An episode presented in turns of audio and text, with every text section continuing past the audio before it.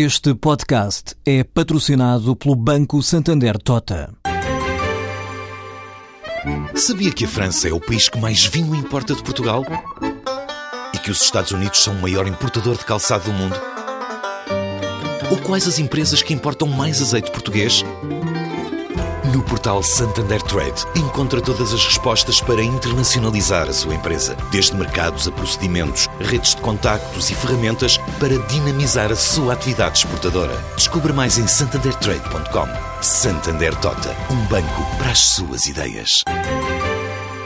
A entrevista do Primeiro-Ministro à SIC tem, no meu entender, uma leitura possível, que foi a do estabelecimento de um calendário sobre um conjunto de medidas a nível orçamental, portanto, da responsabilidade do governo, que vão ter enorme influência na vida de muitos milhões de portugueses.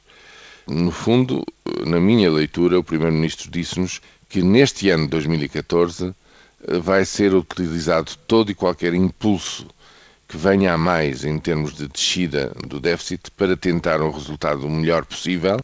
Não se pode comprometer que esse resultado tanto na política orçamental como no desempenho da economia, seja suficiente para começar já a melhorar o nível de vida dos portugueses, através, por exemplo, embora eu tenha referido, que gostaria muito que assim acontecesse, mas não se pode comprometer com a descida do IRS já no próximo ano. Ficou claro que essa inversão, no seu entender, prudentemente só a perspectiva para 2016, mas eh, antes de 2016 é preciso dizer há uma consulta ao eleitorado. Portanto, essa perspectiva está pelo menos para lá deste mandato e desta legislatura.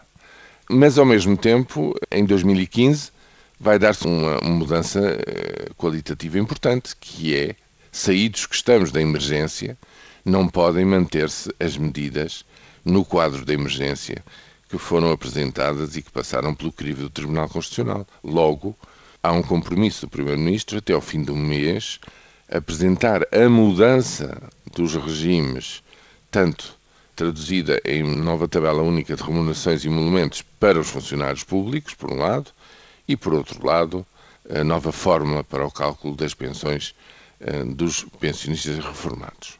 É isto que aparece como perspectiva na boca do Primeiro-Ministro eh, para os próximos dois anos e seguintes, se quiserem.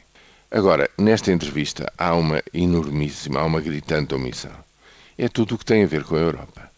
É a política da Europa no seu conjunto, o papel e a orientação que o governo de Portugal deve ter nessa mesma Europa e tudo o que tem a ver com a estratégia comum já estabelecida de redução gradual da dívida excessiva, na medida em que daqui a, a dois anos toda a zona euro eh, já estará livre dos déficits excessivos, mas não da dívida excessiva.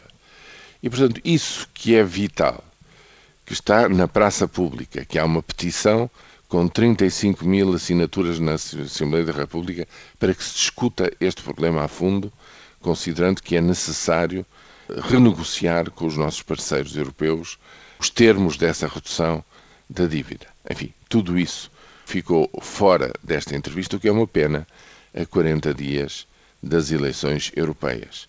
Este vai ser um tema central do nosso futuro próximo e vai ser importantíssimo para os portugueses saberem com o que é que podem contar daqui para a frente e por muitos e bons anos.